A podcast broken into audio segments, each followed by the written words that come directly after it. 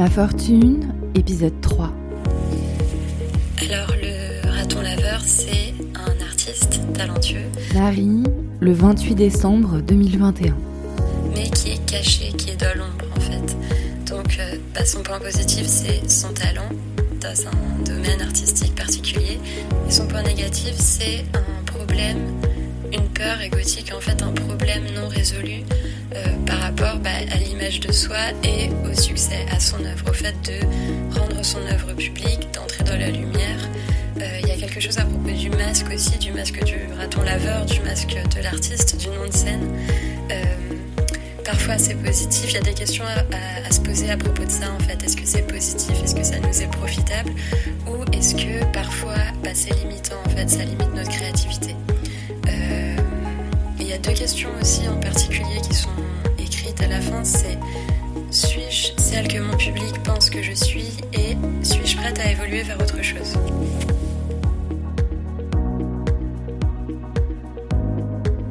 Ce tirage est tombé quelques jours avant que le docteur S me propose une permission de 24 heures.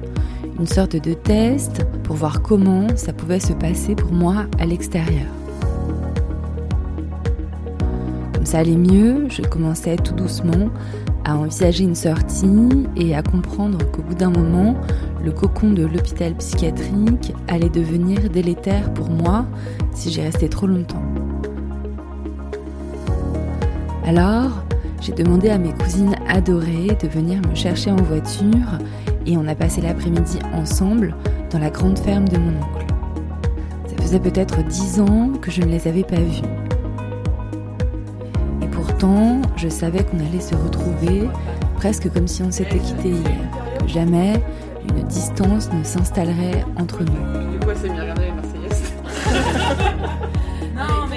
Dans mes plus beaux souvenirs d'enfance, leurs visages et leurs rires reviennent régulièrement.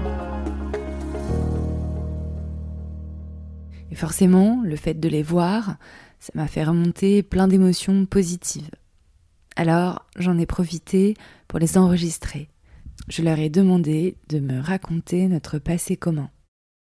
Camille a peut-être un ou deux ans de plus que moi, elle a deux enfants. Blandine, elle, est un tout petit peu plus jeune que moi, on la surnomme Babou, et Charlotte doit avoir quelque chose comme 27 ans. Alors, truc à la con, la piscine de cornichons, c'est le premier truc qui vient à la tête. Euh, bah, on a ramassé des cornichons dans votre jardin, qui étaient juste énormes.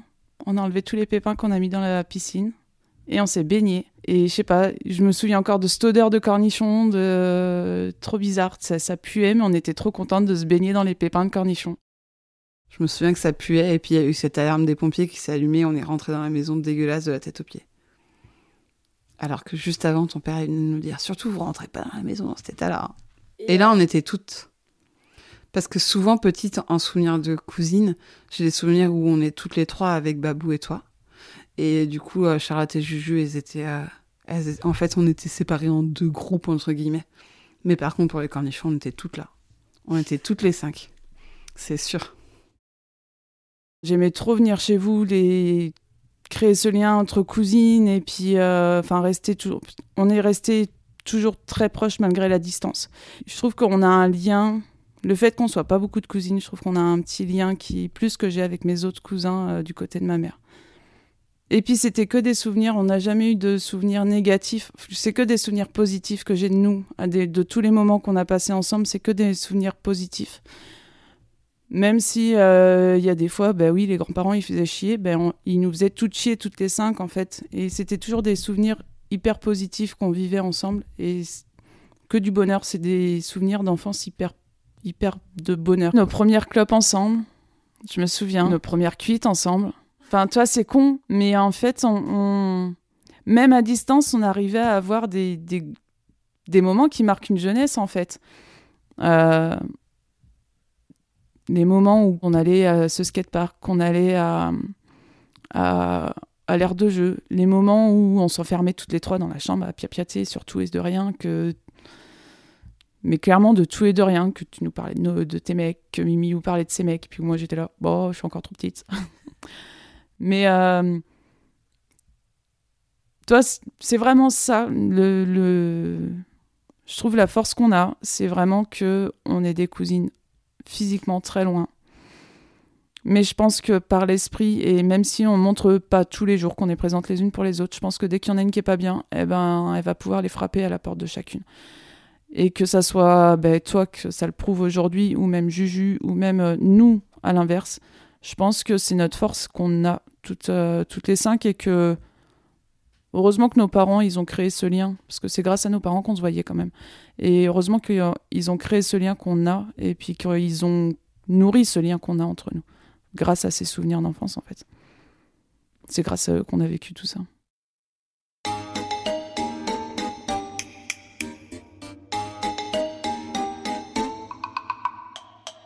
Moi, je me rappelle qu'avec mes cousines, il y avait quelque chose qu'on aimait bien, c'était de se faire flipper. Alors souvent le soir, avant de s'endormir, on se racontait des histoires de la Dame Blanche, et elles, elles ont rajouté des caisses jusqu'à ce que j'ai les larmes aux yeux, de nerfs et de peur. Ou bien parfois, on partait à la chasse au Dahu. Ça, c'est vraiment un truc de campagne. Si vous avez grandi en ville, ça ne vous dira rien. Le dahu, c'était un animal imaginaire qui ne sortait que la nuit.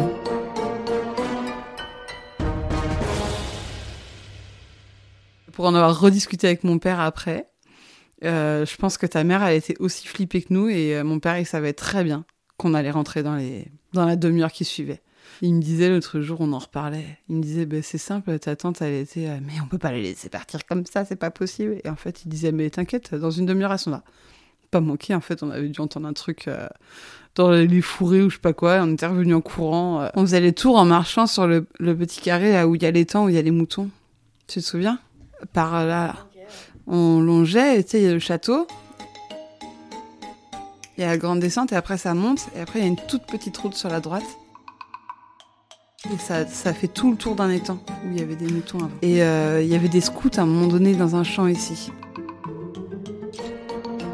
Et je pense que le Dahu était au même endroit que les scouts. Donc autant dire qu'on n'a pas dû aller très loin avec ce Dahu.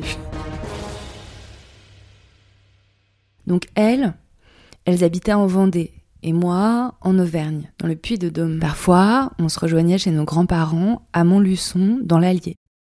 On partait de Vendée avec des glacières pleines de fruits de mer et on revenait, euh, on repartait d'Auvergne pour revenir en Vendée avec des glacières pleines de, de Saint-Nectaire. Montluçon? C'était trop beau.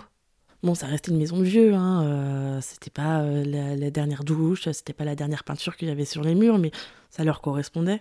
Bah, il devait y avoir, enfin, en toute logique, des tapisseries des années 60-70 euh, avec les gros motifs. je pense hein, que ça devait être des trucs comme ça, mais sans certitude, parce que j'ai pas souvenir des murs. Il y avait peut-être du bleu dans la salle de bain. Et je me souviens des plumes de pan dans la chambre à Daniel. Après le salon, salon, il y avait une table ronde. Puis il y avait la télé pas loin avec les photos euh, de leurs enfants sur la télé, il me semble. L'intérieur était très noir, mais l'extérieur, elle était hyper belle. C'était un bel extérieur. Le jardin, il était trop beau. On se baladait, on avait l'impression de passer dans la jungle ou de venir dans un jardin de fleurs. Ou euh, Moi, j'avais l'impression qu'il y avait que des fleurs. C'était tout coloré partout. Quoi. Il y avait du rose, du jaune, du orange, du rouge, partout. C'était la joie. On allait voir les tortues, on était content. On allait voir les fleurs, on était content. On allait voir s'il y avait des bébés oiseaux dans les nids. Il y avait des fleurs partout, partout, partout. Et euh, je me souviens d'avoir que passé des bons moments dans ce jardin, à, courir dans les allées de ce jardin, à, ramasser des fleurs. Une fois, on, avait ramassé toutes les fleurs et on les avait mis tout le long des allées dans le, dans le jardin. Il me semble que vous étiez là. Je crois que c'est le fameux jour où il y a la photo avec les tortues, où on est toutes les cinq avec ces tortues dans les mains. On avait ramassé toutes les fleurs qui étaient tombées et on les avait toutes euh, redispatchées le long des, allées euh, du jardin. On avait interdiction de ramasser les fleurs qui n'étaient pas tombées, toutes celles qui étaient tombées, on les avait toutes. Et après, il y avait un toilette dehors. Il y avait des hirondelles là-bas. Il y avait la perruche aussi, la perruche de Daniel. Elle était trop mignonne. Daniel, c'est notre tante. Elle est handicapée et je crois que dans ma famille, on a toutes et tous des versions différentes sur les origines de son handicap. Moi, ma grand-mère m'avait raconté qu'elle s'était étouffée dans son berceau et que son cerveau avait manqué d'oxygène pendant quelques minutes. Jusqu'à la mort de ses parents, Daniel a passé sa vie avec eux, sans jamais trop sortir de la maison. Aujourd'hui, elle vit dans un foyer pour personnes en situation de handicap, pas très loin de chez mes parents. Quelqu'un qui connaît pas Tata Daniel, tu l'as décrit comme une enfant de CP, quoi. En mode un peu innocente, euh, tout va bien, je vais bien. Je sais pas, un peu, ouais, euh, complètement. à- bah, De toute façon, elle est à l'ouest, mais euh, sur une autre planète, quoi. C'était une enfant. C'était une enfant dans le corps d'un adulte. Nous, quand on recevait des choses à Noël, elle, elle était plus heureuse pour nous, elle voulait jouer avec nos jeux ou autre, quoi. Et euh, vraiment un enfant dans le corps d'un d'un adulte. Quelqu'un d'insouciant et à qui on n'a pas permis de, de vivre, en fait. Parce que je suis persuadée que de l'avoir gardée chez eux, euh, ça l'a empêché de se développer sur plein de choses. Elle aurait pu être très heureuse euh, euh, à travailler dans un CAT avec des structures spécialisées comme on a aujourd'hui chez nous. Je suis triste pour elle. Je pense qu'elle aurait pu vivre une vie bien plus épanouie que ce qu'elle a vécu. Quand c'était nos anniversaires, ils nous écrivaient tout le temps. Et au départ, Tata Daniel, elle nous écrivait des mots, des phrases. Et à la fin, Tata Daniel, elle signait juste Tata Daniel. C'est là où j'ai l'impression qu'elle a régressé, en fait. Et même dans la relation qu'elle avait avec les gens, j'ai trouvé qu'en vieillissant, après, le cerveau, il n'était pas alimenté. Donc forcément, quand tu travailles pas ton cerveau, bah, tu régresses. Ça a été un enfant caché, euh, Tata Daniel. Elle est jamais sortie de chez elle. Enfin, faut dire, elle a découvert le déo euh, quand Mémé elle est morte, euh, quand elle était en centre et tout ça. Donc, ça a été un enfant caché et que du coup, c'est pour ça. Nous aussi, inconsciemment, on a voulu la cacher. Même si, euh, je peux pas dire que j'en avais honte, parce que je pense que nous, papa et maman, ils ont travaillé avec des handicapés ou quoi que ce soit, et je pense qu'on a grandi là-dedans et on n'avait pas, on n'avait pas honte. Mais euh, c'est vrai que c'est pas quelque chose qu'on a crié sur tous les toits qu'on avait une tante handicapée, euh, déficiente ou autre. Et euh, Danielle, quand elle a été dans le centre, eh ben, elle est née en fait. Elle a revécu. Elle a une deuxième jeunesse. Elle a et je pense que ça lui a fait extrêmement du bien. Dans la maison de Montluçon, il y avait Daniel, donc, avec qui on essayait de passer un peu de temps, mais moi j'avoue que j'avais pas trop de patience avec elle. Il y avait notre grand-père, qu'on appelait Pépé, et qui était passionné de botanique. Ce jardin magnifique que les filles décrivent, c'était lui qui l'entretenait. Il y avait des massifs de fleurs, des vieilles plantes grasses, c'était sa passion. Je me souviens aussi du bananier, du mimosa, et de cette serre où il faisait des boutures, et qui sentait tellement bon. Je me souviens aussi que je jouais au Scrabble avec lui. Et il y avait notre grand-mère, qu'on appelait Mémé. Mon grand-père m'avait raconté qu'il avait promis à la mère de Mémé, sur son lit de mort, qu'il s'occuperait d'elle toute sa vie. Alors, je ne suis pas sûre qu'on puisse dire qu'il se soit vraiment occupé d'elle, mais en tous les cas, il ne l'a jamais quittée, malgré des tensions manifestes. Je me souviens d'une discussion qu'on avait eue là-haut toutes les trois, en mode qui sait qui sera comme Mémé? Qui sait qui va hériter de ce, gène de folie de Mémé? Et en fait, on avait peur de ça. Et on se disait tout le temps, si un jour il y en a une qui devient folle comme Mémé, il faut qu'on se le dise. Pour essayer de, d'enrayer le truc. Et ça nous est flippé. hein. Tu te rappelles pas de ça, toi? Elle était tout le temps dans sa cuisine. Quand on arrivait, quand on venait de faire la route, on était d'abord chez vous, et après on allait chez eux. Elle, était tout le temps dans sa cuisine. Pépé, lui, il était tout le temps sur euh, dans le salon avec son journal, et Tata Danielle, elle était tout le temps sur le canapé à regarder la télé. Ah, Elle était vachement abîmée. Elle faisait triste, elle faisait. euh, Ça aurait pu être une très belle femme. Mais je pense que sa vie a fait qu'elle s'est que ça l'a abîmée et elle a pas voulu euh, enfin pas s'en sortir, je sais pas, ou elle s'est laissée vivre, elle s'est laissée porter comme ça quoi. Physiquement, toute petite, et t'avais l'impression qu'elle avait porté la misère du monde, elle était un peu recourbée. Bah déjà, il y a cette blouse bleue là. Tu vois, genre, euh, il y a des trucs d'il y a 50 ans. Et puis, euh, triste. Et puis, euh, la petite mamie qui nous surveille euh, du coin de l'œil euh, par son rideau, là, qui bouge juste un tout petit peu son rideau pour pouvoir surveiller ce qu'on fait, mais sans qu'on la voie surtout. Mauvaise. Je la trouvais mauvaise. Mauvaise et puis euh, et puis malheureuse et puis toujours euh, à se plaindre. Je sais pas, j'ai pas des bons souvenirs de Mémé. J'ai toujours le souvenir de nos parents qui s'engueulaient sur euh, sur Mémé. J'ai le souvenir de Mémé qui faisait chier que en fait, elle a pris énormément de place sans peut-être le vouloir. hein. Et c'était toujours Mémé, elle est con, Mémé, elle est méchante. Je pense qu'elle a aussi euh, été hyper négative pour Tata. Le fait qu'elle la garde chez elle et qu'elle euh, vive vraiment toutes les deux reclus. Papa, euh, il m'avait dit que, euh, que ça a été une enfant cachée, que sa mère. Enfin voilà, sa mère c'était une mère célibataire qu'à l'époque c'était pas possible, c'était pas gérable et qu'elle a été abandonnée. Mais j'en sais pas plus. Son père devait euh, la reconnaître et il est mort juste avant qu'elle se- qu'elle qu'elle naisse ou qu'il puisse la reconnaître, un truc comme ça. Sa mère, elle s'est retrouvée toute seule avec la petite et elle a laissé la petite à élever chez des oncles et tantes à elle. Donc elle a grandi avec ses cousines dans les Deux-Sèvres. Elle était tellement mystérieuse qu'elle nous faisait peur. C'est ça en fait. Je me souviens que de ça. Je sais pas si c'est du mystère, mais c'est enfin, il y avait plein de questions autour d'elle euh, quand on était gamine. Petite, elle nous terrorisait en fait, parce que parce que, enfin voilà, comme je dis, elle était très mystérieuse. On savait pas, on connaît pas ses traits de caractère.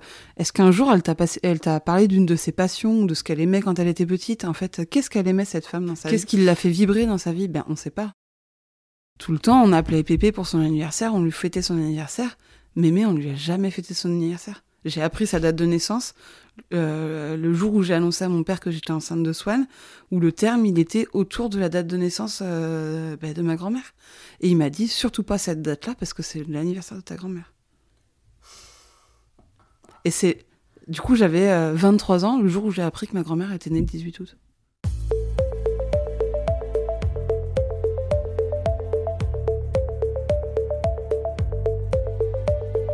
Forcément, quand j'ai commencé à lire La fortune des Rougons et à écouter des podcasts sur Émile Zola, je me suis demandé ce dont moi j'avais hérité de ma famille.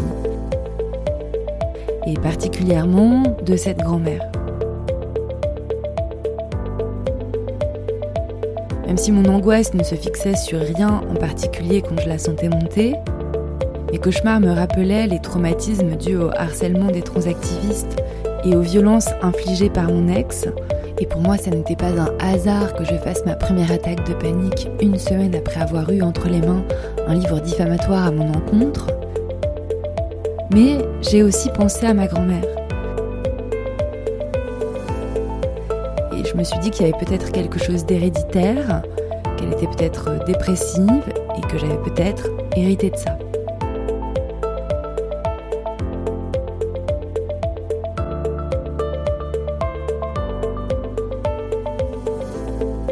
Je sais pas si on peut appeler ça la dépression, parce que quelqu'un qui fait une dépression, il a connu un jour une phase de bien. Est-ce que Mémé, elle a connu cette phase de bien un jour? Tu vois? Alors que toi, là, actuellement, t'es en bas, mais t'as connu des phases de bien. Mémé, je suis pas sûre qu'elle ait connu ces phases-là. Je sais pas grand-chose de sa vie. On en a très peu discuté, en fait, avec papa. J'en ai discuté un peu plus avec ma mère en fait. Que Pépé il devait être pas hyper cool avec elle. Que. Euh... Qu'il a aussi euh, été acteur de, ce, de cette solitude et de, cette, euh, de ce malheur. J'avais l'impression qu'ils étaient ensemble parce qu'ils avaient des enfants, quoi. Que s'il y avait même pas d'amour, il y en a peut-être eu au début, mais il y avait très vite plus d'amour et que. Sauf qu'à l'époque, euh, séparé, divorcé ou quoi que ce soit, c'était pas possible. Donc euh, tu te mariais avec quelqu'un et puis tu mourrais avec cette personne-là.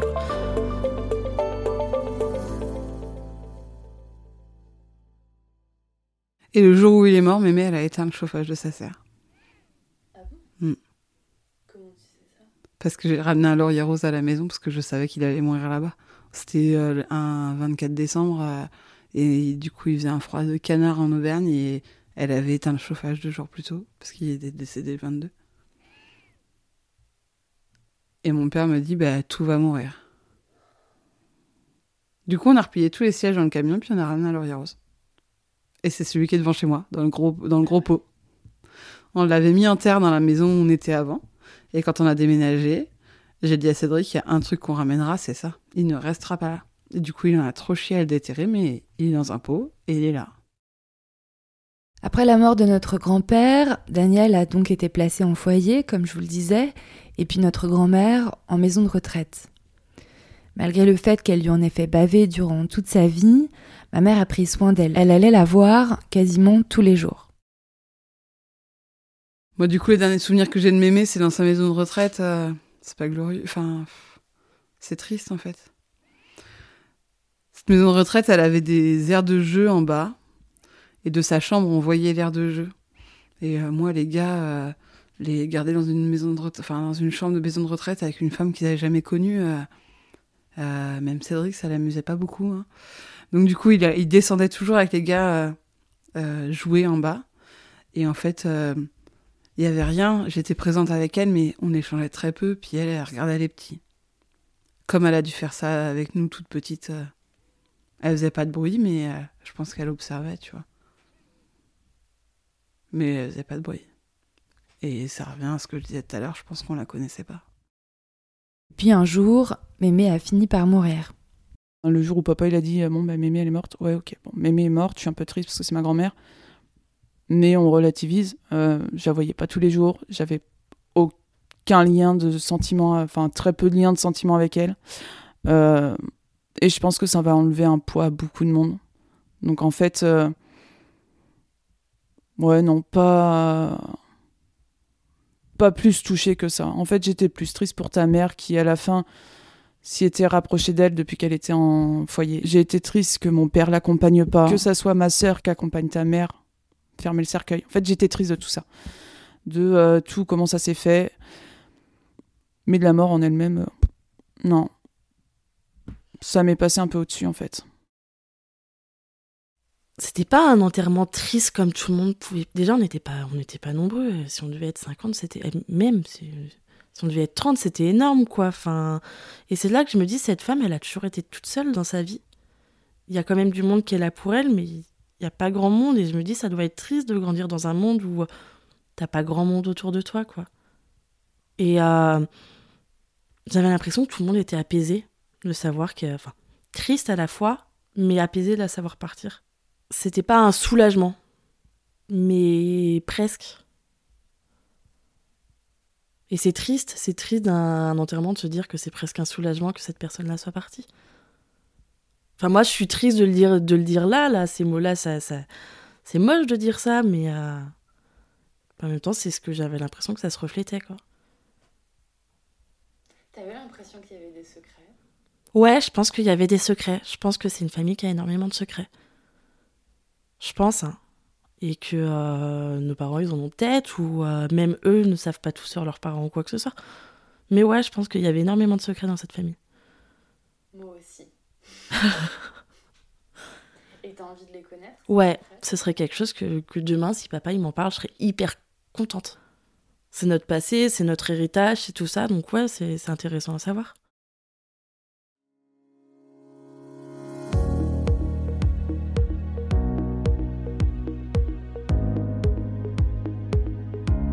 Je n'ai pas de conclusion particulière à apporter à cet épisode. Je voulais juste me rappeler de la carte du raton laveur tirée par Marie. Cette carte que j'ai interprétée comme une nécessité de rassembler la personne publique et la personne privée. Une nécessité de faire tomber le masque, de me rappeler de mes racines, car non, je ne pense pas être celle que mon public pense que je suis.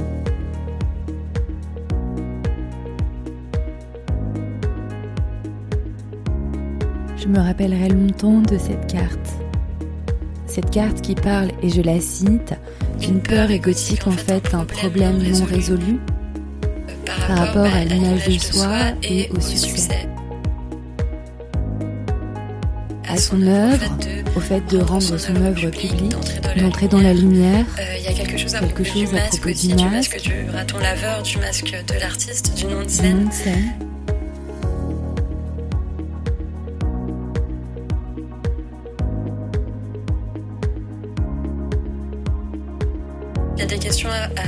Poser à propos de ça en fait. Est-ce que c'est positif? Est-ce que ça nous est profitable? Ou bien est-ce parfois limitant? Est-ce que ça limite notre créativité? Euh, Il y a deux questions aussi en particulier qui sont écrites à la fin. C'est Suis-je celle que que mon public pense que je suis? et suis-je prête à Et évoluer vers autre prête à évoluer vers autre chose?